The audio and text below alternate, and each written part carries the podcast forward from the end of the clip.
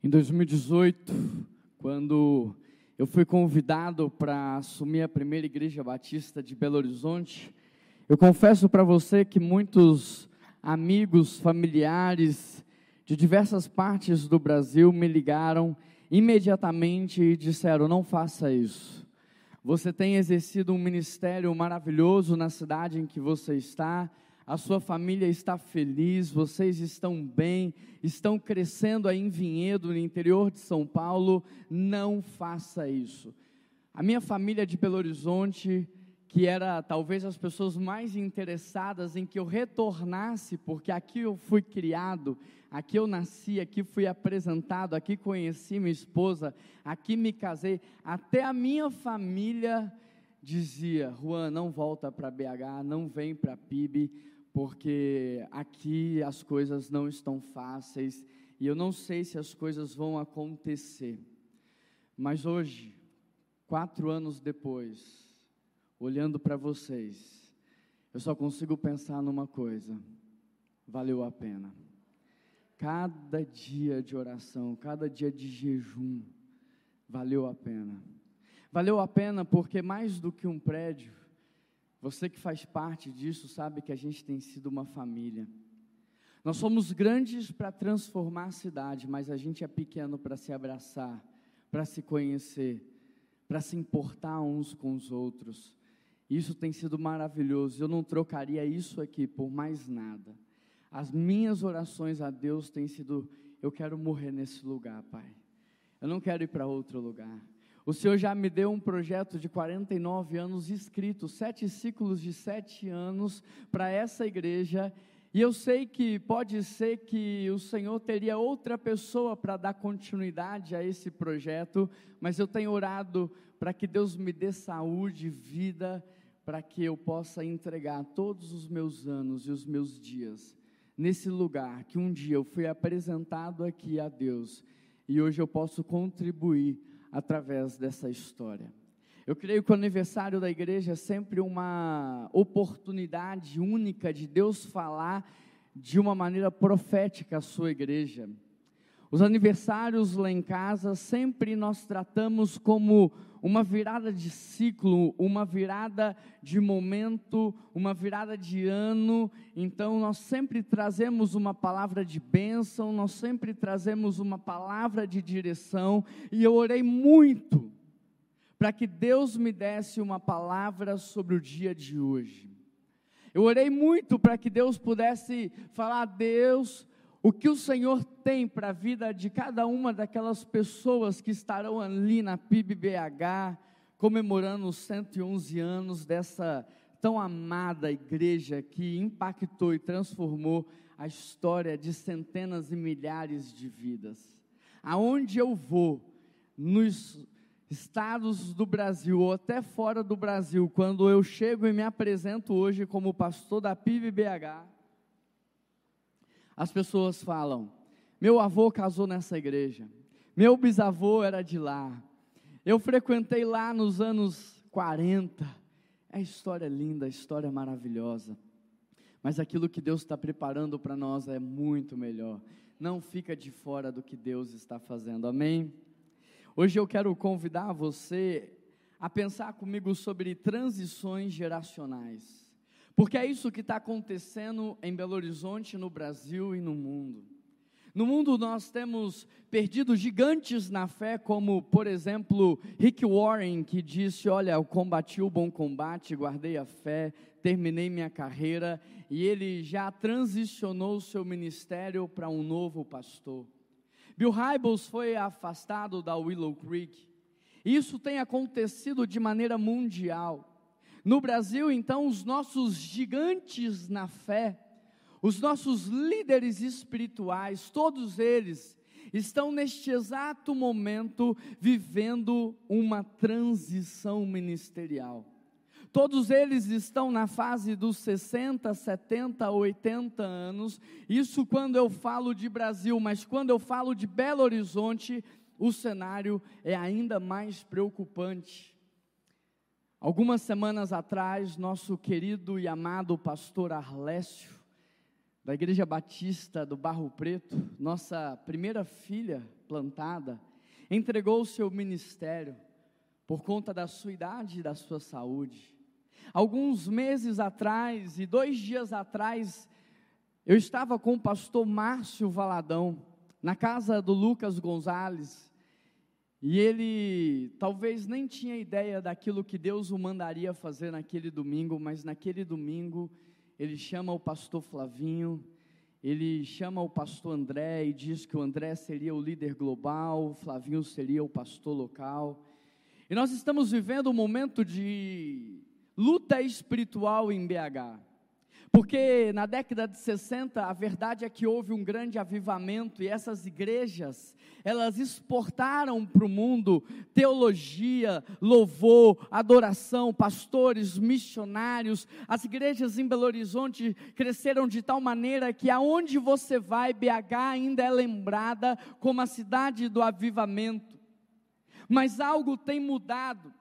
Eu desfrutei de um período de paz, de tranquilidade, sem bagunça nessa cidade, mas a verdade é que tudo isso mudou nos últimos anos, e eu entendo que tem a ver com essa transição espiritual que nós estamos vivendo. Pastor Flavinho é meu amigo, amigo do peito, amigo íntimo, mas o Márcio Valadão é um gigante no mundo espiritual.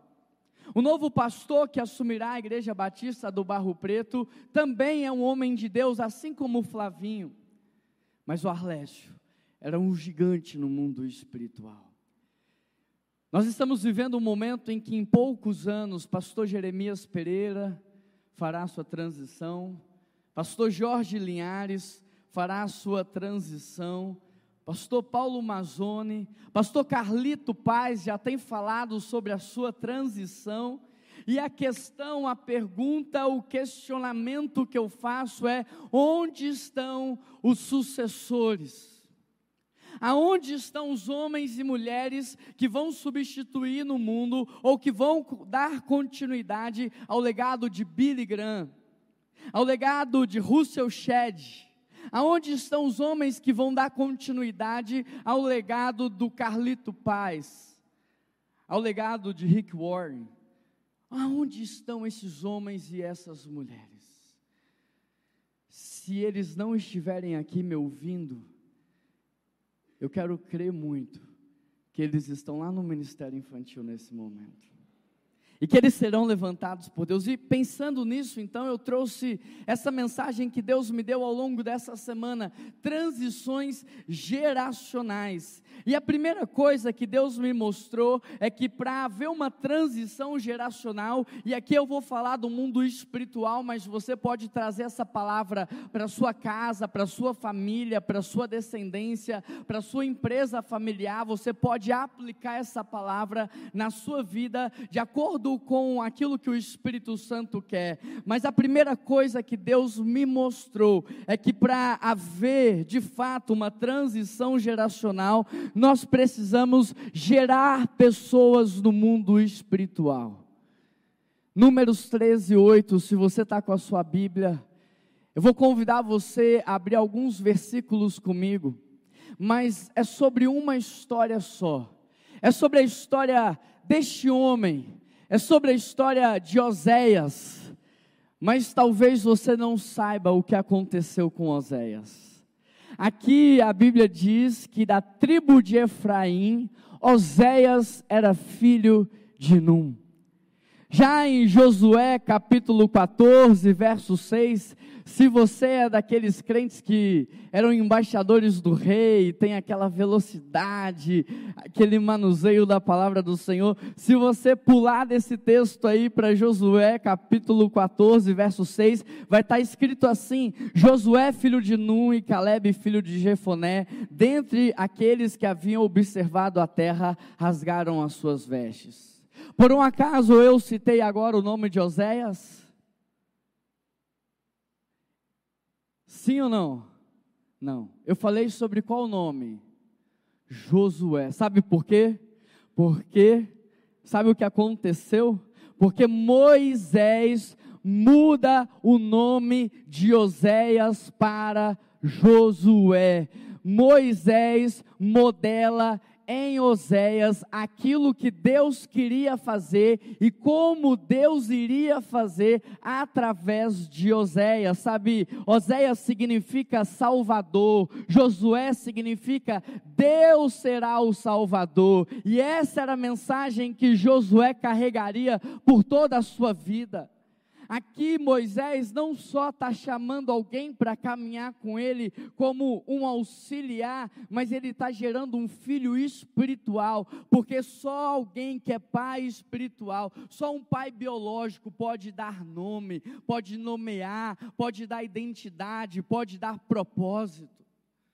Eu contei aqui alguns dias atrás que eu me lembro como se fosse hoje. Meu filho mais velho tem oito anos, mas parece que foi ontem que eu estava na sala do hospital e a médica trouxe ele e colocou nas minhas mãos e ele cabia inteirinho aqui na minha mão.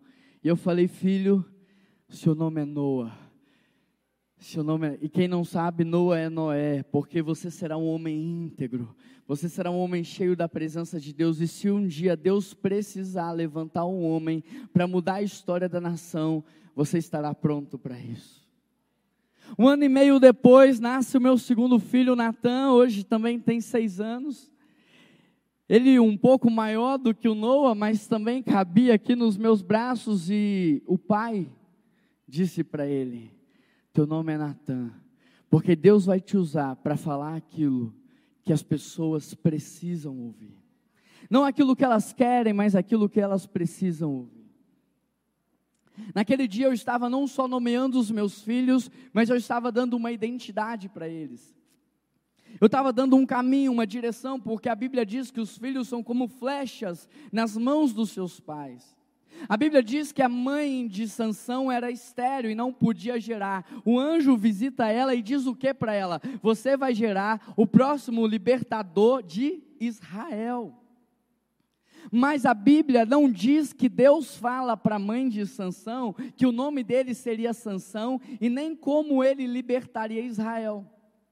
É o pai e a mãe de Sansão que escolhem esse nome, que significa homem de força descomunal. Ou seja, quando eles nomeiam Sansão, eles estão dizendo: "Olha, Deus falou que você vai libertar", e nós estamos dizendo: "Você vai libertar através da força". Pais espirituais mudam nomes. Nós precisamos gerar filhos espirituais, pessoas no mundo espirituais. A religião que o nosso pai aceita como verdadeira é o que? Aqueles que cuidam dos órfãos e das viúvas. E o que é um órfão se não alguém sem pai? O que é uma viúva se não alguém sem uma direção masculina espiritual?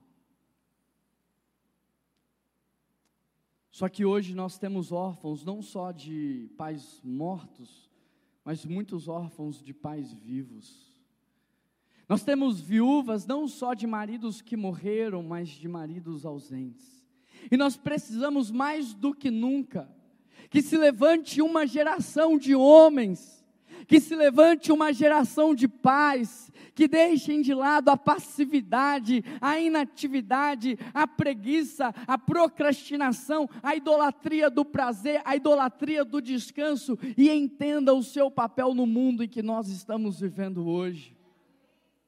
Sabe, André Costa diz que muitos voltam para casa no final de um dia cansado buscando lazer buscando descanso, e aí a família chega em casa, cada um vai para o seu quarto, ou cada um pega a sua tela, e cada um busca o seu próprio entretenimento, e ele diz: Olha, Satanás transformou o lugar que era de formação espiritual em um lugar de prazeres e entretenimento, e é por isso que tudo isso está acontecendo. A sua casa não é um lugar de prazer e entretenimento, o seu lar é um lugar de formação espiritual.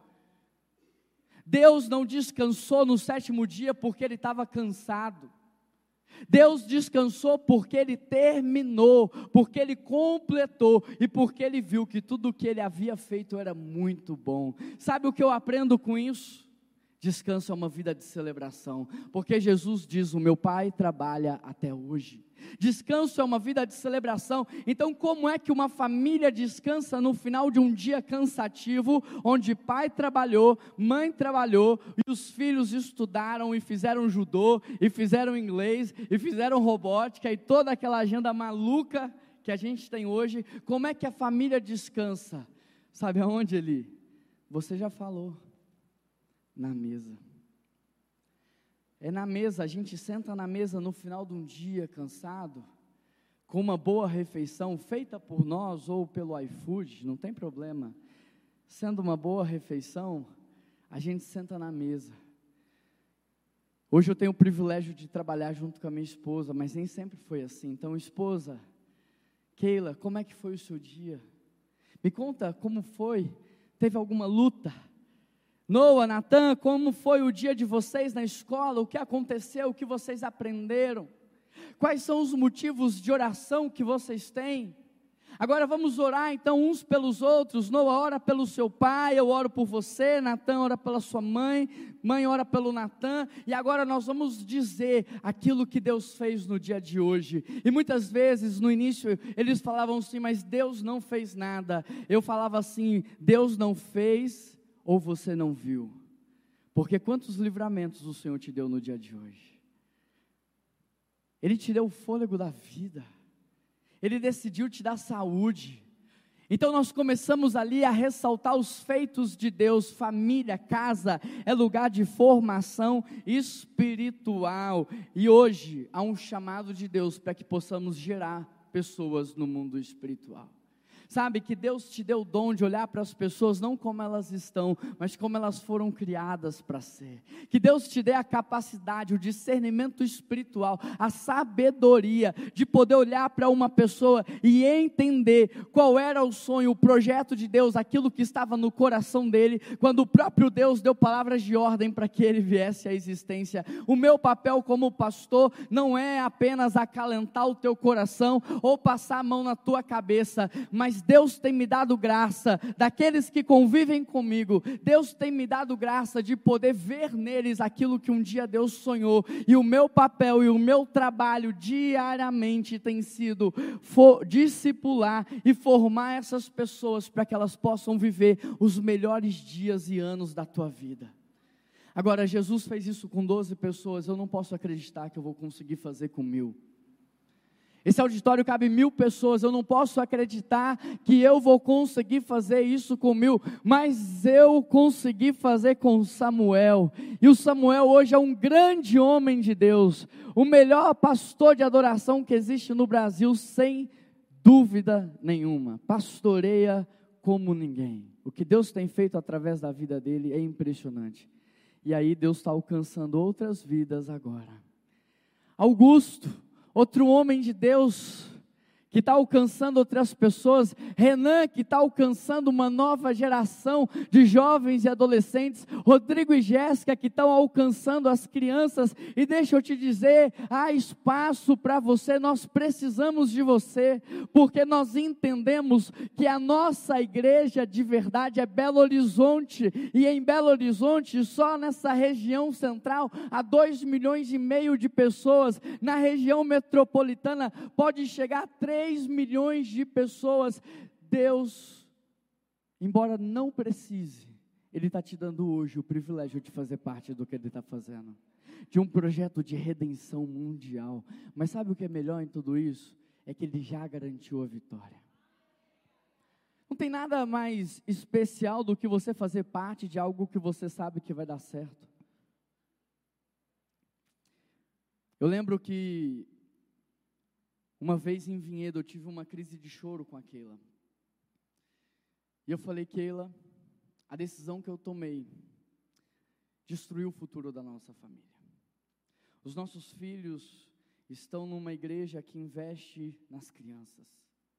Desde os seus dois anos de idade, eles já tinham uma célula kids e aprendiam a, a Bíblia. A minha esposa tinha muitas amigas, tinha a célula dela de mulheres, nós tínhamos a nossa célula de casais. E eu pensei, Keila, eu acho que lá os nossos filhos não serão felizes, eu acho que lá você não vai ter amiga, e eu comecei a chorar. E ela disse assim: amor, se Deus está mandando a gente ir, é porque Ele vai nos dar a vitória. E olha para vocês aqui, vocês são amigos, mais do que amigos, vocês são nossa família espiritual. Porque Deus só criou duas coisas nesse mundo, não se engane. Deus só criou duas coisas nesse mundo: a família biológica e a igreja. E sabe o que é a igreja? A igreja é a interseção entre a família de sangue, a família biológica e a família espiritual. Aquilo que um dia viveremos na eternidade, nós estamos aprendendo aqui nesse contexto. Ele está nos forjando na igreja para que no céu sejamos aquilo que Ele quer: uma família plena, perfeita, maravilhosa. É isso que somos. Não é um prédio, não é uma placa, não é um nome. Nós somos uma família. A segunda coisa que Deus me falou, aquilo que Deus me mostrou, é que para haver uma transição geracional, nós precisamos ensinar esta geração que não tem como servir a Deus sem antes servir aos homens de Deus. Então Moisés disse a Josué: são vários textos, mas é uma história, é a história de Josué. Eu estou contando ela desde quando ele se chamava Oséias até o momento em que ele vai morrer. Então Moisés disse a Josué: escolha alguns dos nossos homens e lute contra os Amalequitas. Amanhã tomarei posição no alto da colina com a vara de Deus em minhas mãos. Josué foi lutar contra os Amalequitas conforme Moisés havia ordenado. Moisés, Arão e U, porém, subiram ao alto da montanha. Sabe, a minha geração de pastores, eu lembro do meu período de seminário, nós não queríamos nos submeter, nós pensávamos que chegaríamos em uma igreja e que mudaríamos aquela igreja, que a receita do bolo a gente tinha ganhado ali no seminário e que era só chegar na igreja e pronto. Essa geração de seminaristas que estão sendo formados hoje é uma geração que aprendeu que não tem que servir a homens, que tem que servir a Deus e que são duas coisas completamente desconectadas, mas aqui nós vemos que não. Moisés servia a Deus e Josué servia a Deus servindo Moisés. Nós precisamos entender que não há como servir a Deus sem servir as pessoas. Nós somos chamados para servir. Nós somos chamados, o nosso mestre lavou os pés, nos dando exemplo daquilo que nós deveríamos fazer. Eu não estou aqui para ser servido por vocês, eu estou aqui para servi-los. E talvez eu já tenha dito isso para você. Ontem, do aniversário dos 105 anos do Colégio Batista Mineiro, eu disse isso pelo menos para umas 50 pessoas que conversaram conosco após aquele culto. A nossa igreja está aqui para servir você. Se você precisar, nós estamos aqui para servir você. Porque não tem como servir a Deus sem servir as pessoas. Não tem como viver uma vida consagrada a Deus sem que haja unidade. João, no capítulo 17, Jesus diz assim na sua oração sacerdotal: Só se vocês forem um é que o mundo me conhecerá e saberá que eu sou Deus. Ame o teu próximo como a ti mesmo. Ninguém tem maior amor do que aquele que dá a vida pelo seu irmão. Hoje as pessoas querem servir a Deus, mas não querem servir as pessoas. Mas, mas Moisés chega para Josué e ele fala o quê? Ele pede, ô oh, Eli, será que você podia ir ali? Não. Ô Samuel, cara, olha aqui, esse pessoal aí, tudo escravo lá no Egito, a gente saiu de lá, nenhum deles aí é homem de guerra não, mas escolhe alguns aí e vai lá, talvez Josué tenha sido treinado, mas vai lá, pega esse pessoal e vai guerrear, Moisés ordena e Josué entende que seguindo aquilo que Moisés estava falando, ele estava servindo ao Senhor. A responsabilidade que lhe foi atribuída naquele momento era muito alta, porque ali havia um bando de homens que nunca tinha guerreado, ali havia um bando de escravos, eles não estavam preparados, mas Josué não questiona, Josué não coloca dúvida, ele simplesmente obedece a Deus. Ele entendeu que servindo Moisés, ele estava servindo ao Senhor. A terceira coisa que Deus me mostrou é que para haver uma transição geracional, e essa transição precisa acontecer, nós precisamos hoje ensinar às próximas gerações que unção, autoridade, poder e força são coisas completamente diferentes. Eu saí do seminário com conhecimento, mas sem unção. Porque, infelizmente, os nossos seminários hoje estão mais preocupados com a teoria do que com a vida, a santidade e a integridade. Infelizmente, infelizmente.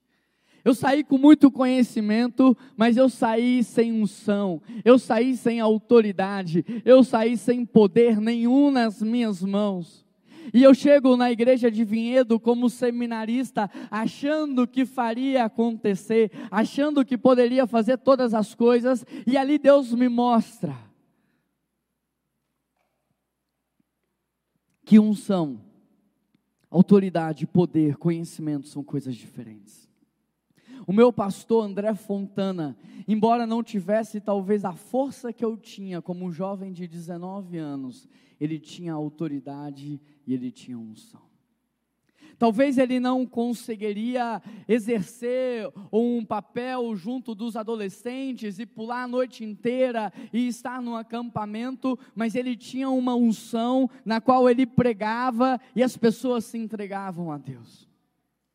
A força da batalha estava na mão de Josué, mas a unção e a autoridade no mundo espiritual estava nas mãos de Moisés. Sabe o que está acontecendo nesse exato momento no Brasil e no mundo? Um rompimento entre as gerações, uma competição. A geração que está na liderança, seja ela empresa, seja ela igreja, denominação, tem medo da próxima geração. E a próxima geração não passa confiança para a geração que está na liderança.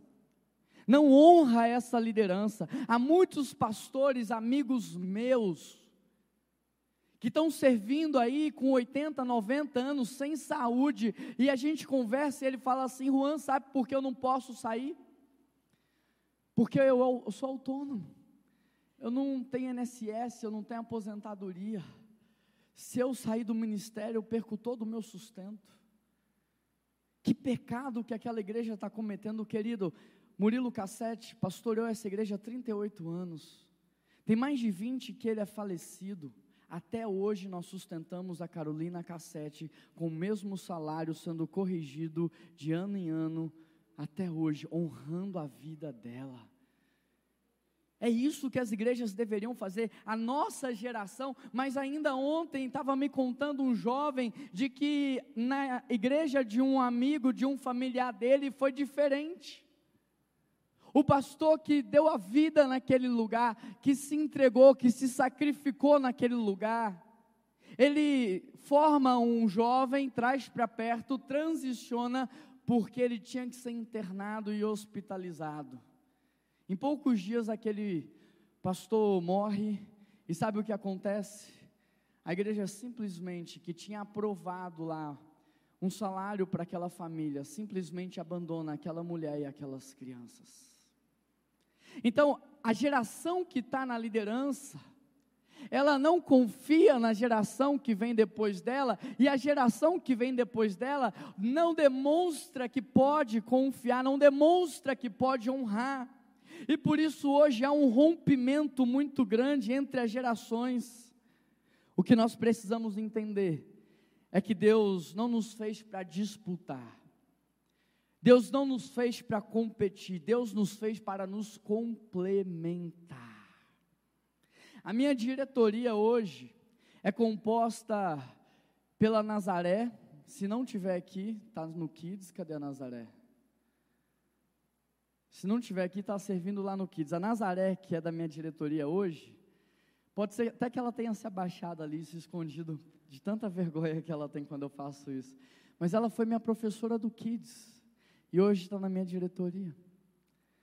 Ah, o Wilson Raimundo. O Wilson Raimundo não tem tanta vergonha, não, né? Fica de pé para o pessoal te ver, Wilson Raimundo.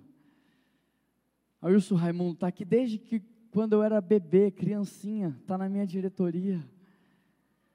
Eu poderia citar outros homens e outras mulheres aqui, mas sabe o que eu entendo? Eu tenho força, mas eles têm sabedoria. Esses são homens e mulheres de oração. Eu escolhi para minha diretoria a dedo homens e mulheres de oração que temem ao Senhor. E é por causa disso que tudo isso aqui está acontecendo. Não é por causa só do seu pastor, mas é porque houve uma conexão geracional. Sabe, eu sou o pastor mais velho dessa igreja. Eu tenho 32 anos. Toda a minha equipe, nós somos 20 pessoas, é abaixo dos 32. Poderia ser um choque geracional, porque nós temos muitos idosos na igreja. Mas sabe o que aconteceu de maneira sobrenatural? Nós somos abraçados por esses idosos. Eles colocaram a mão sobre as nossas cabeças e eles estão dizendo: Vão, nós estamos em oração por você. Samuel então nem se fala. Samuel todo dia ganha um presente de um idoso ou de uma idosa dessa igreja. Ele é tão carinhoso com os idosos que todo dia ele ganha uma lembrancinha, um presentinho. Então Deus nos deu uma graça, uma conexão geracional. Samuel chegou na igreja com quantos anos? Com 21 anos, era guitarrista. E eu falei, Samuel, você é pastor de adoração. Samuel, a nossa igreja é a primeira igreja batista de Belo Horizonte, não é Rio Song não é uma igreja focada em jovens, não é bola de neves, nós falamos com todas as gerações. Nós precisamos ter um louvor que comunique com todos. E o Samuel, pela graça e misericórdia de Deus, tem conseguido nos conduzir de uma maneira que as crianças, os adolescentes, os jovens, os adultos e a terceira idade são um grande coral aqui louvando a Deus. Porque nós não estamos aqui para competir a gente está aqui para somar. Você que é mais velho, você precisa colocar a mão sobre os mais novos. Você precisa trazer palavra de direção na vida deles. O que seria eu se não fosse meu avô, Paulo Nossi? O que seria eu se não fosse o Daniel da diretoria também? O que seria eu se não fosse a Alzira, Dona Terezinha? Mulheres que eu sei que estão de joelhos no chão, clamando, intercedendo a Deus pelas nossas vidas. Adelina e tantas outras, Marilene que Deus levantou, tantas mulheres, mas está faltando homem de oração. Eu poderia citar pelo menos 50 mulheres, mas talvez eu teria dificuldade de citar 10 homens, porque os homens estão distraídos na vida. E Deus está te chamando para investir na próxima geração, para dar nome para quem não sabe qual é a sua identidade, para revelar um caminho e trazer propósito para quem está perdido e confuso. A quarta coisa que Deus me mostrou é que para haver uma transição geracional, nós precisamos de maneira intencional conectar as gerações. E por que intencional? Porque tudo que é automático nessa vida a gente não faz bem feito. Até escovar os dentes. Se você escovar os dentes no automático, você vai prejudicar mais a sua saúde bucal do que qualquer outra coisa. Você vai ferir a sua gengiva, você vai colocar muita força, você vai deixar de fazer o que deveria ser feito porque você está no automático. Quando nós somos pais no automático, nós geramos mais mal do que bem.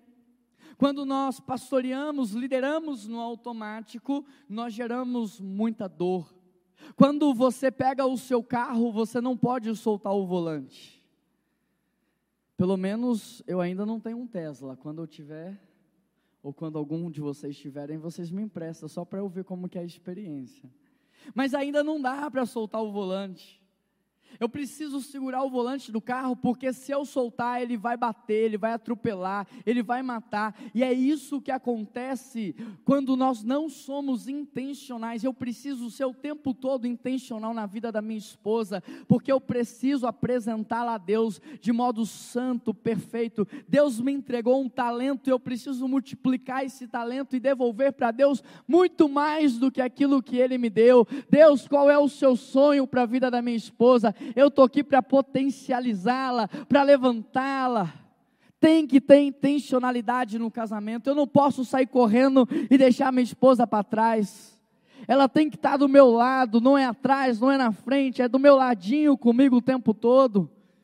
Eu tenho que ser intencional na vida dos meus filhos, eu tenho que ser intencional enquanto pastores, e aí no verso 17, capítulo 17, quando as mãos de Moisés estavam cansadas, eles pegaram uma pedra e colocaram debaixo dele, para que nela se assentasse. Arão e Uma tinham erguidas as mãos de Moisés, um de cada lado, de modo que as mãos permaneciam firmes até o pôr do sol. E Josué derrotou o exército amalequita ao fio da espada.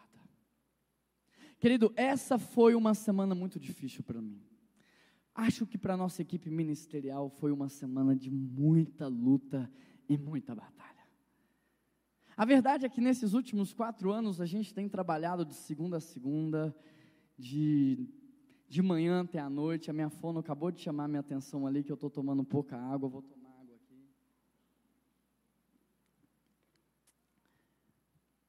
A verdade é que a gente tem trabalhado muito, só que nós tivemos vitórias nessa semana no mundo espiritual que são inacreditáveis. E eu tenho certeza que enquanto eu estava ali na frente conversando com as pessoas, haviam muitas pessoas que, como Moisés, estavam com as mãos estendidas.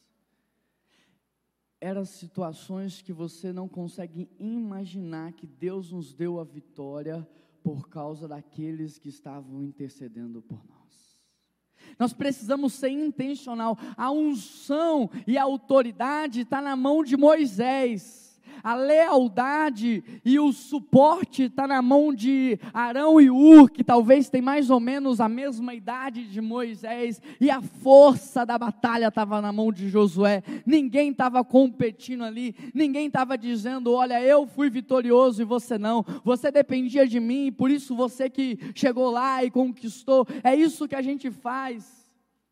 É muito pai jogando na cara dos filhos: olha, vocês só são o que são por causa de mim. É muito filho jogando na cara dos pais: eu venci na vida sozinho, não dependi de você. Eu preciso me lembrar que tudo que eu sei hoje, tudo que eu faço hoje é por causa de um homem chamado André Fontana. Meu pai está ali em cima, tive o privilégio de batizá-lo agora no dia 31 de dezembro. Talvez você tenha visto esse vídeo na internet, porque ele viralizou de um jeito que a gente não podia imaginar. Que eu chorei tanto, tanto, tanto, tantos anos em oração, tantos anos. Mas o meu pai me levou até onde ele podia. Aí Deus colocou um outro homem na minha vida, pastor André Fontana, para me levar para um próximo nível. E tudo o que eu hoje faço aqui nessa igreja não é porque eu sou autodidata, não é porque eu li, não é porque eu aprendi, é porque eu me submeti a um processo de discipulado, de mentoreamento, é porque eu abri o meu coração e deixei ele tocar nas feridas e ajustar o meu caráter. Cada um tem o seu papel no reino de Deus. E cada um precisa florescer aonde está. Você precisa crescer aonde está. Talvez você possa pensar: ah, mas se eu tivesse no lugar do Samuel, eu pastorearia diferente dele. Eu faria melhor do que ele. Mentira de Satanás na sua vida. Sabe por quê? Porque se isso fosse uma verdade, Deus tinha colocado você e não ele. Às vezes você olha para o seu chefe no seu ambiente de trabalho e fala assim: não, se fosse eu no lugar dele, faria muito melhor que ele. Nossa, infinitamente mais do que ele. Mentira de Satanás na sua vida, porque se você fosse fazer melhor, Deus tinha colocado você. Sabe o que está faltando para você? Ser fiel aonde você está, florescer aonde você está crescer aonde Deus te colocou, porque a palavra diz: ser fiel no pouco e sobre o muito eu te colocarei. E a Bíblia não está falando só de dinheiro, ela está falando de posição de liderança, sabe por quê? Porque liderar é resolver problemas, ou seja, ser fiel na resolução de poucos problemas e sobre muitos problemas eu te colocarei para resolver. Você quer chegar nesse nível do seu chefe, do seu líder, do seu patrão? Aprenda a ser fiel a Deus aonde você está e a florescer naquilo que Deus te deu. Nós precisamos entender que tem mãos que servem para direcionar, tem mãos que servem para suportar, e tem mãos que servem para guerrear. Aqui na igreja eu vejo isso de modo muito claro. Eu vejo esses anciões da nossa igreja dando a direção, e o que eu estou falando aqui não é nada novo, mas é algo que Deus já tem falado com essa igreja por gerações. E eles me contam, eles me direcionam. Mas aqui também tem pessoas que, quando eu estou cansado, seguram a minha mão, são leais, estão do lado. Sexta-feira eu tinha que pregar à noite lá em Pouso Alegre, na conferência da Convenção Batista Mineira. E eu tinha que voltar naquela mesma noite, porque no sábado de manhã, às 8 horas da manhã, nós receberíamos aqui entre 100 a 150 pastores de todo o estado de Minas Gerais, para compartilhar com eles aquilo que Deus tem feito na nossa igreja. E eu entrei no carro, o Renan falou: Não, eu vou dirigir para você descansar, você precisa chegar bem, você precisa pregar lá. Eu vou dirigindo para você. Aí o Samuel, vendo a cena, falou assim: Cara, eu não vou deixar vocês dois voltarem sozinhos de madrugada, não. Eu vou também. Aí o Augusto falou: Não, eu também vou. Aí os três pegaram o celular, mandaram uma mensagem para a Bruna: Ó, oh, o Samuel, Bruninha, tô indo para Pouso Alegre com o Juan, nós vamos chegar por volta de umas três, quatro horas da manhã, tá bom? Mas eu não posso deixar ele sozinho. Como eu sou grato pela vida desses meninos lealdade. Estavam ali do lado. Nós chegamos aqui, foi um sábado extraordinário, foi um sábado maravilhoso, foi um negócio assim que a gente não imaginava que Deus faria tanto. Aí minha voz já estava, eu já estou rouco, por isso que ela está chamando a minha atenção, já estava nesse jeito, eu ainda tinha que pregar à noite no aniversário do Colégio Batista de 105 anos. E todos sem dormir, todos sem dormir, viraram a noite. Eu cheguei em casa, as esposas dos outros pastores estavam todas lá. Já que eles foram comigo, elas foram dormir lá em casa com a minha esposa. Aí eu cheguei lá em casa, estão todas lá e elas estão acordadas. Três horas da manhã, batendo papo, conversando, trabalhando. Ninguém dormiu naquela noite. Acabou a programação aqui, eu tinha um compromisso. Eu assumi o compromisso de pregar lá eles não. Sabe o que eles fizeram? Nós vamos lá com você. Querido, na hora que eu subi ali naquele auditório, no, no Maddox, mas me deu uma tremedeira, eu fiquei nervoso. A responsabilidade era muito grande. Colégio Batista Mineiro hoje é a maior rede de ensino da América Latina. Aquele peso caiu sobre mim, eu comecei a tremer, eu fiquei nervoso, mas quando eu olhava para cada um deles, aquilo me passava uma tranquilidade, uma paz. Era como se Arão e U tivessem ali segurando as minhas mãos. Qual é o seu papel no reino de Deus? Como é que Deus quer te usar? A Bíblia diz: jovens, não desprezem a sua juventude. A Bíblia diz: olha, eu escrevi para vocês porque vocês são fortes. Precisamos ser intencionais para conectar as gerações. Precisamos ser intencionais. Eu tenho falado para os adultos da nossa igreja, e se você está aqui pela primeira vez, não fique magoado com o que eu vou falar agora. Eu, como pastor, não estou construindo uma igreja para você. Eu não vou tentar ficar te agradando. Como pastor, eu estou 100% comprometido a deixar uma igreja forte para as próximas gerações. Hoje nós investimos mais recurso no ministério infantil e nos adolescentes do que aqui nos adultos. E essa reforma que eu preciso fazer no quarto andar de 312 mil reais, que nós vamos começar em nome de Jesus agora em abril, e eu quero que você ore só porque está faltando uma liberação da prefeitura, ore por isso, só está faltando isso, a gente vai começar pela fé, é porque nós vamos construir um auditório para os adolescentes lá, porque aqui tem três cultos simultâneos, as crianças estão no culto, os adolescentes estão no culto, e os adultos estão nesse culto, porque quando eu era criança aqui eu não entendia nada, eu ficava desenhando no papel, passava o dia inteiro aí, o culto inteiro, não entendia o que o pastor falava, não aguentava, era muito tempo. Quantas vezes o pastor Murilo Cassete falava assim: Diácono, sobe lá em cima e separa aqueles adolescentes lá, está fazendo muita bagunça. Pastor Murilo era bravo. Esses meninos aí não tem pai não, não tem mãe não. Quem está aqui muitos anos sabe do que eu estou falando. Então nós temos três cultos simultâneos, por quê? Porque a criança tem a linguagem dela, o adolescente tem uma liturgia preparada para ele e os adultos têm uma outra liturgia. Então o investimento que eu vou fazer ali no Kids, ah, 312 mil reais, Juan, é muito caro. Não chega nem perto do que eu vou fazer no terceiro andar. Nós vamos construir um negócio parecendo a Disney no terceiro andar.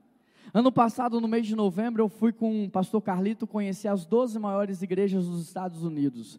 E eu fotografei, eu filmei detalhe por detalhe daqueles cenários maravilhosos. Eu já cheguei para a arquiteta, mandei para ela não sei quantos gigas de foto e vídeo e falei: eu não quero nada menos do que isso.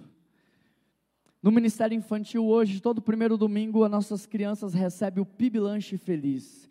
Quem é McDonald's perto do nosso PIB Lanche Feliz? Tem caixinha, tem brinquedo, tem suco, tem fruta, tem tudo. Músicas autorais, eles escrevem nos devocionais. Eles escrevem músicas e a gente grava. Nós estamos ativando essa geração para que a vida deles não dependa dos seus pais. Não é porque o pai é crente que o filho é crente, não. Eles têm que tomar a decisão, mas eles só vão tomar se eles entenderem a mensagem. E para entender a mensagem tem que ter alguém que saiba comunicar. E nós temos talvez a melhor pessoa do Brasil inteiro, se não do mundo, que eu já rodei, gente. Jéssica Leles. Meu Deus, que unção que aquela menina tem. As crianças amam ela. Eu vou ter que voltar das minhas férias antecipado porque a Jéssica marcou um acampamento de criança. E os meus filhos não querem perder. E olha que nas férias a gente se diverte, porque vida de pastor não é fácil não. Então tem uma coisa que a gente tem um compromisso. Ó, quando for férias é férias, mas é aquelas férias mesmo vai descansar, vamos curtir. Então as férias, eles sabem que é boa férias. Mas eles estão falando assim, papai, eu acho que eu prefiro a igreja. Eu acho que eu prefiro estar tá lá com a Jéssica no Kids, ter divertindo aqui. Eu fico feliz por isso. Porque eles amam estar aqui, é isso que eu quero fazer. Quero que essa geração ame a igreja de Jesus. Hoje as pessoas estão perdendo o amor pela igreja. A gente não pode deixar isso acontecer. Se você falar para mim assim, olha, Juan, eu gosto de você, mas eu não gosto da sua esposa, não tem como você ser meu amigo. Não tem como eu te levar para minha casa. Se eu chegar para Eli Soares e falar, olha, Eli, eu gosto tanto de você, mas eu não gosto da Késia, ele nunca vai me convidar para jantar na casa dele. Porque não tem como ser amigo do Eli se eu não amo a esposa dele. Não tem como eu ser amigo do Samuel se eu não amo a esposa dele. Como é que a gente pode falar que a gente ama a Deus, que a gente ama a Jesus Cristo, se a gente não ama a igreja, que é a sua noiva? Nós precisamos ensinar as gerações a amar a Deus. A quinta coisa que eu aprendo e que Deus me ensinou é que nós precisamos ensinar as pessoas a, a respeitarem os processos e a serem leais apesar do tempo e da dificuldade. O texto diz lá no Êxodo capítulo 24, verso 13: Moisés partiu com Josué, seu auxiliar, e o texto diz que ele sobe no monte e Moisés fica 40 dias e 40 noites em cima do monte. Eu imagino que Moisés fica na beira do monte e Moisés deixa Arão e Ur lá embaixo cuidando do acampamento. Você conhece esse texto? Passa muito tempo, Moisés não volta. Eles começam a encher a cabeça de Arão e U para falar, cara, precisa fazer aí um negócio para nós. Vamos criar um Deus aí para direcionar nossas vidas. Aí Josué escuta barulho no meio do arraial, mas o texto diz que a nuvem da glória desceu e que Moisés está dentro dessa nuvem de glória e ele nem viu esses 40 dias e 40 noites. E aí Josué, de maneira muito leal, ele chama Moisés e diz: Tem algo acontecendo lá embaixo. Tem algo acontecendo na vida do Otávio tem algo acontecendo na vida do Whindersson. Juan, eu preciso que você vá lá, eu preciso que você abrace a Sara, porque ela está precisando de um abraço. Juan, eu preciso que você vá lá e, e que você ore por fulano, porque ele precisa. Nós precisamos, querido, não só ser intencionais nessa interligação geracional, como nós precisamos entender bem o nosso papel. Arão e U falharam no papel que Moisés havia dado para eles. Mas Josué não falhou. Ele foi fiel. Ele foi um auxiliar fiel. Ele chama Moisés, ele sabia que aquilo ali ia dar problema. Porque ele fala com Moisés assim, ó, parece que é barulho de guerra. Aí você percebe a sabedoria de um homem mais velho. Não, isso não é barulho de guerra. Isso está me parecendo barulho de festa. E aí, Josué já sabia que se o povo estivesse fazendo algo errado, cabeças iam rolar. E é exatamente isso que acontece. Moisés desce e separa o povo em duas partes, entre aqueles que estavam idolatrando e aqueles que não estavam idolatrando, dá uma espada na mão de cada um e fala: agora vocês vão lá e vocês vão matar os outros. Era muito sério o que Josué estava fazendo, mas ele foi leal. Olha o nível de lealdade, não só a Moisés, mas principalmente a quem? A Deus. A sexta coisa que Deus me mostrou é que para haver uma transição geracional, nós precisamos estimular as próximas gerações a terem vida com Deus a ter intimidade com o Senhor. O Senhor falava com Moisés, o texto diz, face a face. O Senhor Deus era amigo de Moisés. Deus mostrou a sua glória para Moisés, mas o texto diz no capítulo 33, verso 11, que depois que Moisés voltava ao acampamento e ele saía da tenda do encontro, o jovem Josué permanecia lá. Sabe por quê? Porque ele olhava para Moisés e toda vez que Moisés descia, ele estava com o rosto iluminado iluminado. E eu imagino Josué olhando para Moisés e ele dizendo assim: Eu quero experimentar do que esse homem experimenta, eu quero viver o que esse homem vive, eu quero ter essa intimidade que ele tem, eu quero conhecer Deus face a face como ele conhece. Então eu vou ficar aqui até Deus me encontrar nesse lugar. A palavra do Senhor diz assim: entra no teu quarto e o Deus que é o teu Pai, que te vê no secreto, te recompensará. Olha, querido, Josué estava na tenda tentando ver Deus, mas foi Deus que viu Josué na tenda. Ele está dizendo: entra no teu quarto, não é para você ver Deus. Às vezes pode ser que você veja, às vezes não, mas é para entrar no quarto para Deus te ver lá. E o Pai que te vê no secreto te recompensará.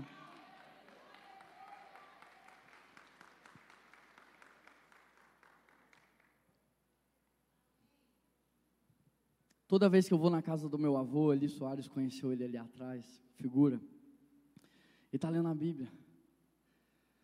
Toda vez que eu vou na casa do meu avô, ele está lendo a Bíblia.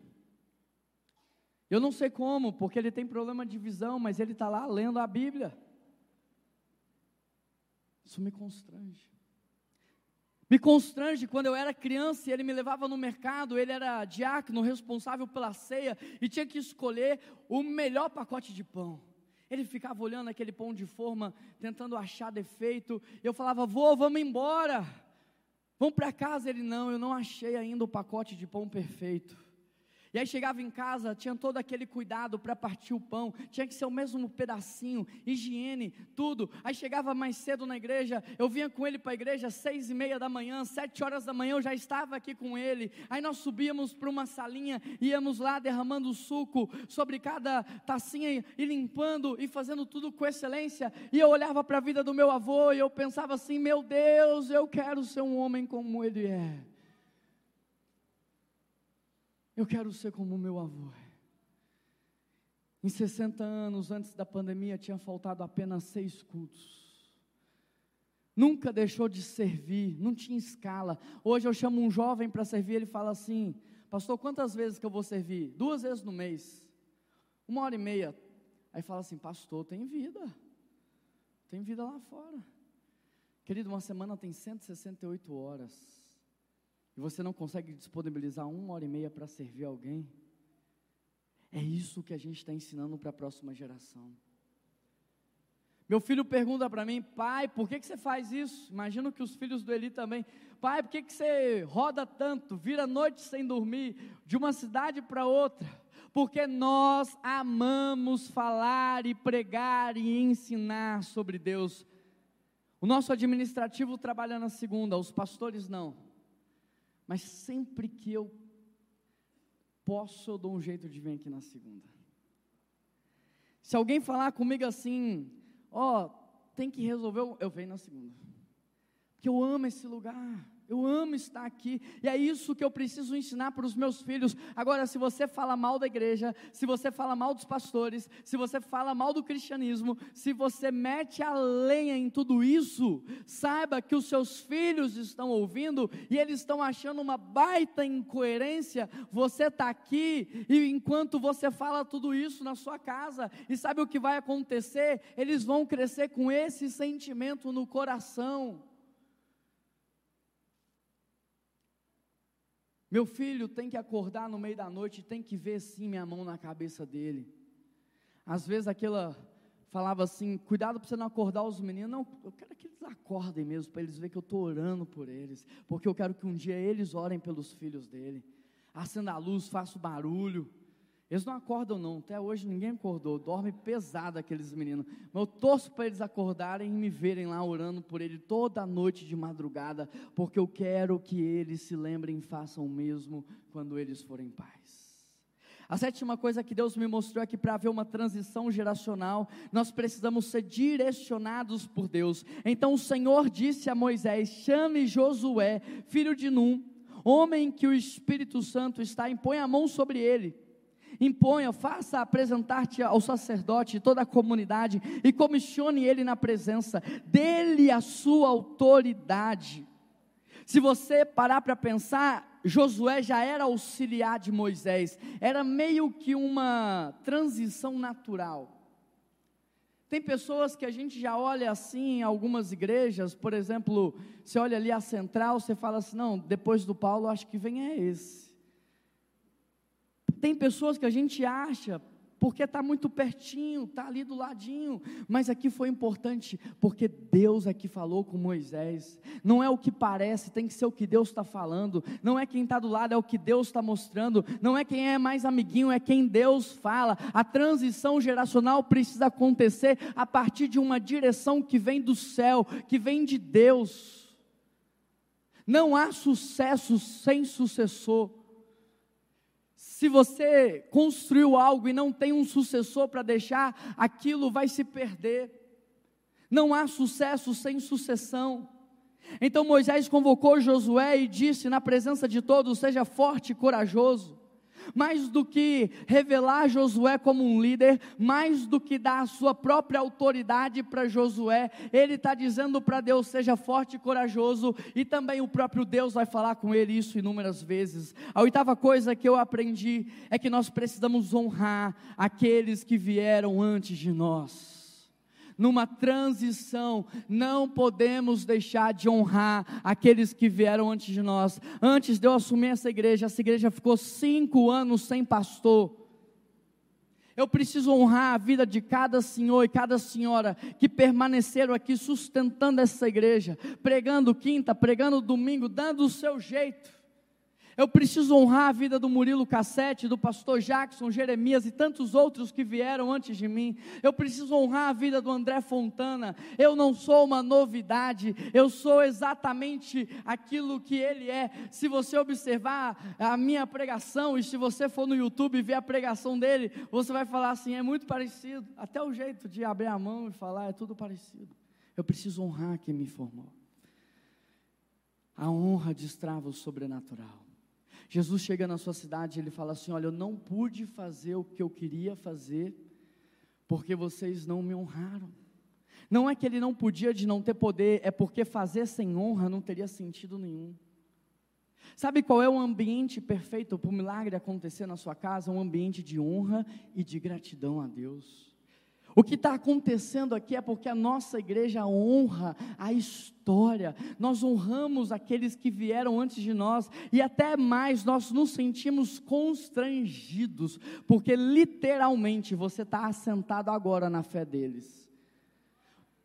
Pensa só, 111 anos atrás não tinha nem população em Belo Horizonte, nem prédio, não tinha nada em BH. Aí um monte de pessoas se reúnem e falam assim: vamos construir um auditório para mil pessoas? Vamos construir quatro andares de sala de aula. Da onde que vai vir tanta gente? Deus vai mandar. Não tinha engenharia como tem hoje, não tinha equipamento, tinha que trazer muitos materiais da Europa, porque não tinha no Brasil. Os caras doaram a vida para construir isso aqui. Esse banco que você está sentado é o mesmo até hoje.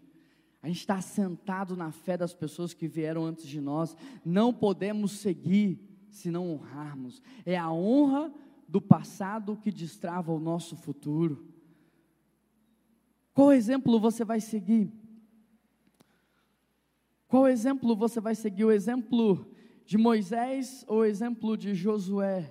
E por que, que eu estou te dizendo isso? Porque a nona e a última coisa que Deus me mostrou, e eu já quero chamar meu amigo Eli Soares aqui para a gente terminar, é que para haver uma transição geracional, nós precisamos, depois de honrar, repetir o processo.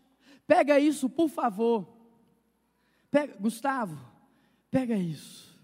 Eu tenho muita esperança em você, Gustavo. Muita esperança. Tenho muita esperança em vocês, muita. Pega isso, por favor. Não basta honrar, você precisa repetir o processo. Josué foi sepultado. Em Josué capítulo 1, Deus chega para ele e fala assim: presta atenção nisso, querido, talvez essa é a maior chave dessa mensagem. Josué capítulo 1, Deus fala assim para ele: aonde você colocar os seus pés, eu te darei.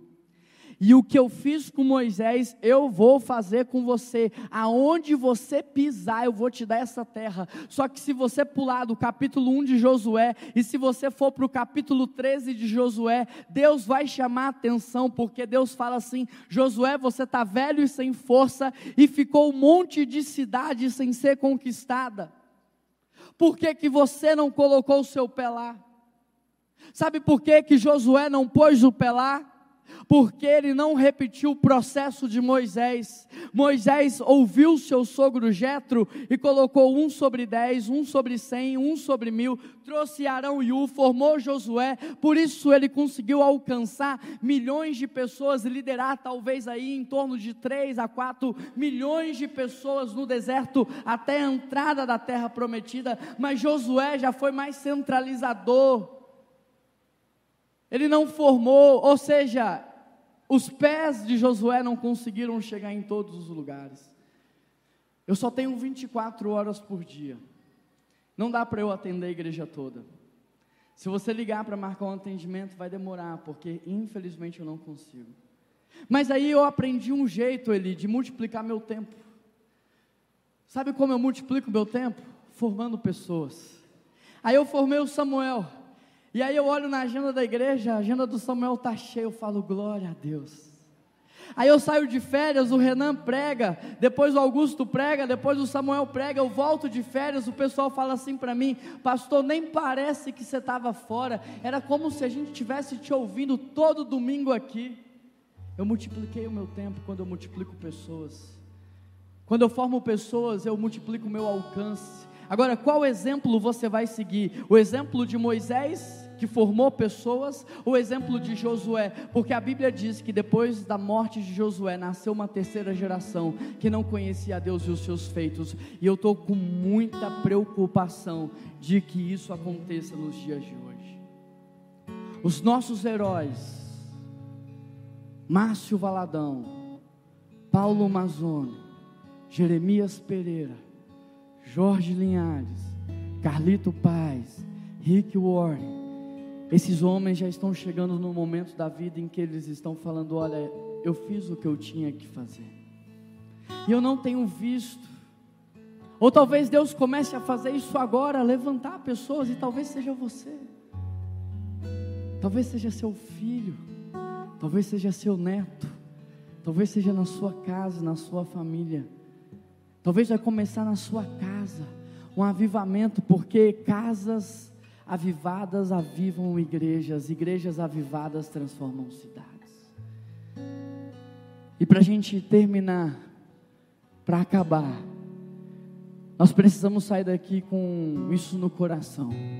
Eu preciso gerar pessoas no mundo espiritual. Eu preciso ensinar as próximas gerações que não tem como servir a Deus sem antes servir aos homens de Deus humildade. Ensinar as próximas gerações que unção, autoridade, força são diferentes. Eu preciso intencionalmente conectar as gerações. Estimular as próximas gerações a ter mais vida do que Deus, do que eu tive. Eu preciso constranger minha esposa a ponto dela falar: Eu quero conhecer Jesus como meu marido conhece. Eu quero conhecer Jesus como meu pai conhece. Nós precisamos direcionar as pessoas, honrar aqueles que vieram antes de nós.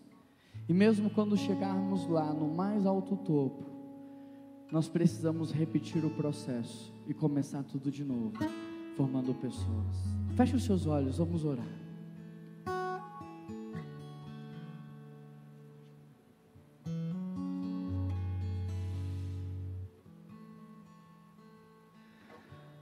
Deus, no mundo espiritual está acontecendo uma transição geracional. Eu peço que o Senhor levante homens e mulheres em todos os lugares, em todas as cidades, em todos os estados, em todas as nações para darem continuidade, para que não haja uma terceira geração que não conheça Deus e os seus feitos. Hoje nós estamos literalmente no marco zero de BH. E eu entendo que isso é muito profético, porque é a única igreja cristã do Brasil que está na principal praça da sua cidade. E o Senhor, desde 2018, começou a avivar essa igreja, tornar a viver aquilo que estava morto. O Senhor trouxe vida. E eu entendo, Pai, profundamente, que aquilo que o Senhor começou a fazer no marco zero de BH vai começar a se alastrar pela cidade, vai começar a alcançar o nosso estado, e quem sabe a nossa nação, e quem sabe o Brasil vai ser o maior enviador de missionários e recursos para transformar o nosso mundo, Pai. A gente não quer desperdiçar nossa vida, nós queremos honrar o Senhor. Por isso, nos ajude a servir ao Senhor como os nossos pais e avós serviram. E que a próxima geração vá muito mais longe, faça muito mais do que nós fizemos. Que eles te conheçam. Em nome de Jesus que eu oro e agradeço. Amém.